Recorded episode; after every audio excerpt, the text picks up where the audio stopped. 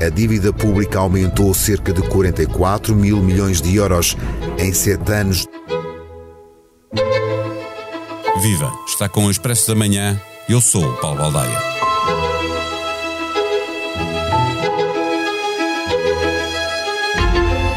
Depois de quatro subidas de 75 pontos base por parte da Reserva Federal Norte-Americana e duas por parte do Banco Central Europeu, os mercados apostam que haverá uma desaceleração no aumento das taxas de juros.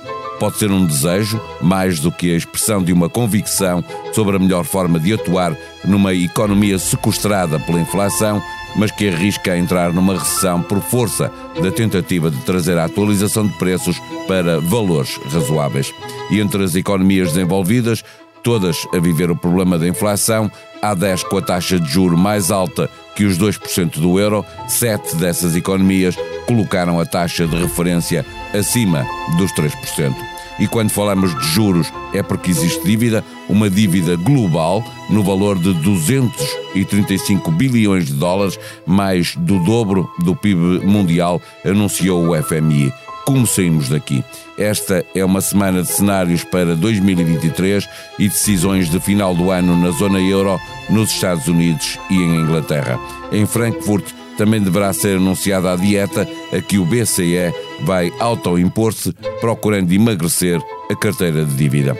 Falamos de uma dieta que deverá ser feita com cuidados redobrados para evitar que as economias do Sul, muito endividadas, possam voltar a ser alvo dos especuladores. Haverá ajudas, mas só com garantias de que os governos desses países estão a fazer tudo o que é possível para manter saudáveis as suas contas públicas. Neste episódio, regressamos à conversa com Ricardo Reis, colunista do Expresso, professor na LSI. O Expresso da Manhã tem o patrocínio do BPI. Conheça as soluções BPI para investimento, poupança ou reforma mais sustentável. Saiba mais em bpi.pt. Banco BPI SA. Registado junto do Banco de Portugal sob o número 10. Viva Ricardo Reis! Está criada a expectativa de que esta semana é uma semana de boas notícias com a desaceleração na subida das taxas de juro, com a Reserva Federal e o Banco Central Europeu a decidirem por um aumento de 50 pontos base, no que devem ser seguidos também pelo Banco de Inglaterra. É um desejo dos mercados ou o combate à inflação está no bom caminho e permite abrandar o ritmo de subida das taxas de juro? Duas respostas. Em primeiro lugar, se o combate à inflação está no bom caminho. Todos os sinais que vêm da economia americana dizem que sim. Porquê? Porque temos já alguma desaceleração da inflação embora ainda modesta, mas sobretudo porque temos já um declínio acentuado nas expectativas da inflação por parte dos agentes económicos e porque temos já a contração da procura que a taxa de juros, a subida das taxas de juros queria conseguir, de forma a arrefecer um pouco a economia e a trazer a inflação para baixo.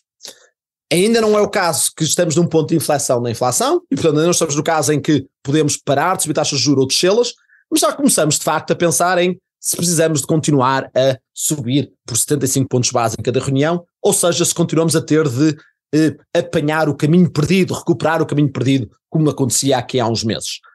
Repara também, Paulo, mesmo em relação aqui há uns meses, quando conversamos, em, tendo em conta os indicadores e quando subiu a inflação, esperava-se que as taxas de juros da Reserva Federal subissem até aos 5, 5,5%, quiçá 6%, pelo menos são as melhores previsões que havia já aqui em setembro, como eu te dizia na altura. Ora, conforme nos aproximamos desse alvo, se quiseres, o ritmo de ir a 75 pontos base, o ritmo acelerado, começa a abrandar de forma a convergir para aí. Ou seja, quer nesta reunião, quer nas próximas duas, a discussão vai ser antes 50 ou 25, tendo em conta que não sabemos se o ponto final é 5, 5,5, 6 ou mesmo 6,5, mas já começa a ser uma discussão de onde vamos acabar e como convergir para lá, em vez de uma discussão de estamos a recuperar, nem sabemos onde acabar, vamos fazer o mais depressa possível. Isto lá dos Estados Unidos. Do lado da Europa eu acho bastante mais complicado. Os sinais de desaceleração da inflação são bastante menores, não temos os mesmos indicadores que temos nos Estados Unidos, a subida das de juros não foi ainda tão grande como foi na América, portanto neste caso, reflete um pouco mais antes, é o facto do Banco Central Europeu ser particularmente sensível à recessão que aí vem à conta da invasão da Ucrânia e estar com receio, com mesmo muito receio de causar, de contribuir para que a recessão seja aguda. Se isto é ajuizado ou não, não sei. Porque pode o Banco Central Europeu a começar já essa discussão dos 50, 25 ou menos, em vez de 75, quando ainda tem bastante terreno a recuperar, ao contrário dos Estados Unidos, estar a comprometer o alvo da inflação? Eu espero que não, mas é daqui que vem a explicação para esta mudança. O facto da, da, da recessão esperada ser eh, curta e, e, leve pode eh, funcionar também a favor dessa tese de que eh, é preciso abrandar o ritmo eh, e é possível porque eh, está em bom nível, ou pelo contrário, como uh, a previsão é de que seja leve, dá ainda para uh, ter um aperto maior nos no juros. É mais o caso contrário. A inflação continua a estar bastante alta, trazê-la de volta para os 2% é um mandato, quer da Reserva Federal, quer do Banco Central Europeu. O problema em trazê-la de forma demasiado abrupta, repentina e, quiçá mesmo, exagerar e acabar com uma inflação abaixo dos 2%, vem que isto viria com uma recessão eh, custosa. Logo, se o risco da recessão, se o risco da recessão é menor, maior é a potência para querer ter esse risco, para querer subir as taxas de juros mais violentamente, para querer trazer a inflação para baixo mais depressa. O Banco Central Europeu uh, acaba de sinalizar também a sua preocupação com possível aumento dos créditos de cobrança duvidosa, uh, dizendo que empresas e famílias uh, estão sujeitas ao aumento das taxas de juros e ao preço da energia, pede aos bancos que criem provisões para responder a este eventual problema. Isto é também um argumento para aqueles que no Banco Central Europeu entendem que é preciso ter cuidado com a subida de taxas de juros? Sim, em parte, mas tal como a recessão, olharia para esse argumento ou para essa consideração, que é muito importante, como sendo novamente o outro lado da moeda de trazer a inflação para trás, tendo deixado que ela subisse, quais são os potenciais custos de a trazer para baixo. Já falámos da recessão, a segunda é até que ponto é que, para trazer a inflação para baixo, podemos estar a arriscar uma mini crise financeira. Ora, a subida das taxas de juros põe pressão, em primeiro lugar, sobre os devedores e põe por isso pressão sobre os bancos que lhes deram empréstimos, no sentido em que o mal parado venha a surgir. O Banco Central Europeu, tendo em conta o tratado explícito e claríssimo, eh, o mandato explícito e claríssimo do Tratado de Maastricht, tem de trazer a inflação para baixo, mas ao mesmo tempo não quer causar uma crise financeira. Se os bancos tiverem mais previsões, se através das suas políticas macroprudenciais os bancos centrais conseguirem suavizar o impacto da subida das taxas de juro na estabilidade financeira, vão com certeza fazê-lo, porque ao fazê-lo estão-se a libertar, se quiser, para subir as taxas de juros de forma mais agressiva e assim trazer a inflação para baixo mais depressa. Professor, no caso do Banco Central Europeu, há que estar atento igualmente à decisão sobre o ritmo a que vai reduzir a exposição a, a títulos de dívida pública. Isso depois tem impacto também nas empresas, obviamente, em países como os do Sul, eh, eh, que, que podem ter eh, perturbações no mercado da dívida com estas decisões do Banco Central Europeu? Pergunto-lhe. Nós continuamos a ter bastante receio que qualquer eh, alteração na política do Banco Central Europeu no que diz respeito à dívida pública possa trazer movimentos abruptos nesse mercado. E porquê é que continuamos preocupados? Porque a dívida pública é muito alta e, de facto, mudanças nesses preços têm um impacto muito grande no orçamento de vários países. E, em segundo lugar, porque o Banco Central Europeu, nos últimos 10 anos, tornou-se num eh, eh, player, num jogador muito grande, num gorila dentro desses mercados, portanto, tudo o que quer que seja que faça tem uma, um impacto nessa dívida. Tem muito para emagrecer, não é? Uh, engordou muito nos últimos anos. Exatamente. É? Ao mesmo tempo, o que aprendemos nos últimos quatro meses, ou pelo menos o que levou alguma mudança de pensamento no que diz respeito a isto, foi a crise inglesa de setembro. O que nós vimos foi que em Inglaterra houve um grande pânico quando tivemos aquelas disrupções no mercado de dívida pública e o Banco de Inglaterra imediatamente pôs uma pausa nos seus programas de venda de dívida pública. No entanto, o que descobrimos também em setembro foi que, depois de uma intervenção de compra pequena, bastante pequena, e muito localizada apenas para alguns títulos de dívida nos quais se rolou essa pressão, no espaço de poucas semanas, o Banco, o Banco de Inglaterra foi capaz de vender tudo o que tinha comprado e, mais do que isso, já aqui há um mês, recomeçou o seu plano de emagrecimento do balanço de venda de dívida e não se ouviu nem um pio dos mercados, tudo foi absorvido sem grande problema. Isto tem levado a algum optimismo por parte dos bancos centrais, de facto é possível emagrecer esta experiência inglesa, desde que tenhas cuidado com disrupções de muito curto prazo, e daí o Banco Central Europeu, com o seu programa de compra TIP, que é exatamente uh, destinado a estas compras de, long, de, curto prazo, ao mesmo tempo que há um processo de emagrecimento gradual, uh, parece ser neste momento o consenso. Repara, no entanto, Paulo, também uma consideração final. Neste momento, também parece relativamente claro que emagrecer o balanço do Banco Central tem alguns benefícios em termos de trazer a inflação para baixo. Mas esses benefícios são rapidamente compensados simplesmente por subir as taxas de juros um pouco mais. Ou seja, um Banco Central Europeu que tem de vender muitos títulos da dívida portuguesa, arriscando com isso criar uma crise da dívida.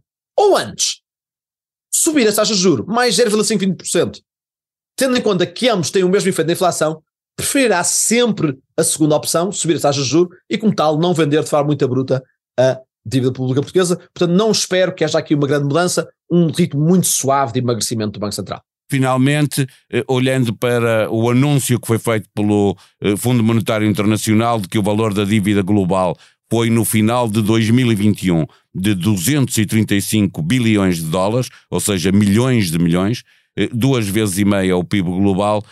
Pergunto-lhe como é que sai daqui, sobretudo, como é que chegamos aqui, como é que se sai sem dor? Nós chegamos aqui porque nos últimos 20 anos foi um, houve um aumento continuado da dívida pública, um pouco por todo o mundo, e depois tivemos um salto, ou melhor, dois saltos grandes, quer durante a crise financeira, quer durante a, a crise da pandemia em 2020 2021. Foi aqui que chegámos. Como é que isto foi possível? Foi possível porque durante estes 20 anos o que tivemos também foi uma quebra gradual, mas muito sustentada, das taxas de juros que os governos, uh, que os Estados pagavam sobre a sua dívida pública. Portanto, embora tu tenhas tido quase que um duplicado da dívida pública nos últimos 25 anos, também tiveste que as taxas de juros caíram em cerca de metade. E como tal, o pagamento de juros é extraordinariamente constante nos últimos 20 anos, quando olhamos para não só, o total no mundo inteiro. Portanto, foi assim que isto foi possível, não pesava no orçamento pedir mais emprestado. E agora? Quando olhamos para se isto é sustentável ou como é que saímos daqui, o que estás a perguntar, Paulo, acaba por ser se achas que as taxas de juros da dívida pública vão subir ou não.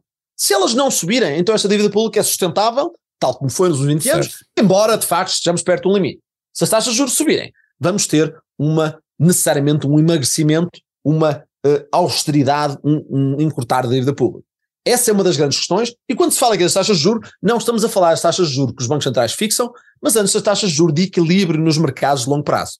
Ora, neste momento, depois de 20 ou 30 anos em que estas taxas de juros caíam, podemos estar ou não no momento de inflação, e essa é talvez uma das maiores incógnitas, não só para os próximos 12 meses, mas para os próximos 120 meses ou 10 anos. Até que ponto é que vamos ver as taxas a subirem? É um dos, um dos tópicos que mais se debate hoje em economia um, e precisávamos de um programa inteiro só para falarmos dos seis ou sete fatores em consideração. Mas é, é dá, eh, deixa-me perguntar assim, medo do ponto de vista de, de perspectiva económica? A partir do momento em que tens uma dívida pública elevada e dependes das taxas de juros serem baixas, tens de ter sempre medo das taxas de juros subirem rapidamente. Tal como, aliás, já agora, um exemplo talvez doloroso para alguns dos ouvintes, se pediste muito dinheiro emprestado para comprar uma casa, que às tantas estavam um bocadinho acima do que eras capaz, e te fiaste no facto de as taxas de juros serem muito baixas, deves estar preocupado que um dia as taxas de juros iam subir, e repara, o teu pesadelo acabou de chegar à porta nos últimos meses, as taxas de juros estão a subir e a tua prestação do empréstimo está a subir. Tens sempre ter essa preocupação quando pediste dinheiro emprestado. Ora, é um facto que todos os governos na Europa, nos Estados Unidos, aumentaram muito o seu endividamento, portanto, são estão precisamente na posição em que têm estado bastantes portugueses nos últimos meses, que é de, tendo comprado uma casa que às tantas era um bocadinho maior do que aquela para a qual tinham capacidade financeira, estão agora com muito medo que haja mais e mais e mais taxas, subidas taxas de juros, até ao ponto em que não aguentam mais e podem causar uma crise. Os depósitos bancários da vice-presidente do Parlamento Europeu, Eva Kaili, detida por suspeita de corrupção, mais do que duplicaram em dois anos. A eurodeputada grega, membro da bancada dos socialistas europeus, foi detida na sexta-feira no âmbito de uma investigação da justiça belga relacionada com alegados subornos do Qatar para influenciar decisões políticas em Estrasburgo, sede do Parlamento Europeu. Toda a informação sobre este escândalo, que está a abalar as instituições europeias, em expresso.pt. Zembrios diz ter entrado ilegalmente no site do Ministério da Economia, da Justiça e do Ministério do Trabalho e Segurança Social. Em janeiro, este hacker, de 21 anos, foi condenado a seis anos de prisão por crimes informáticos, mas está em liberdade enquanto aguarda pelo recurso da sentença. A sonoplastia deste episódio foi de João Martins. Vamos voltar amanhã. Até lá, tenham um bom dia.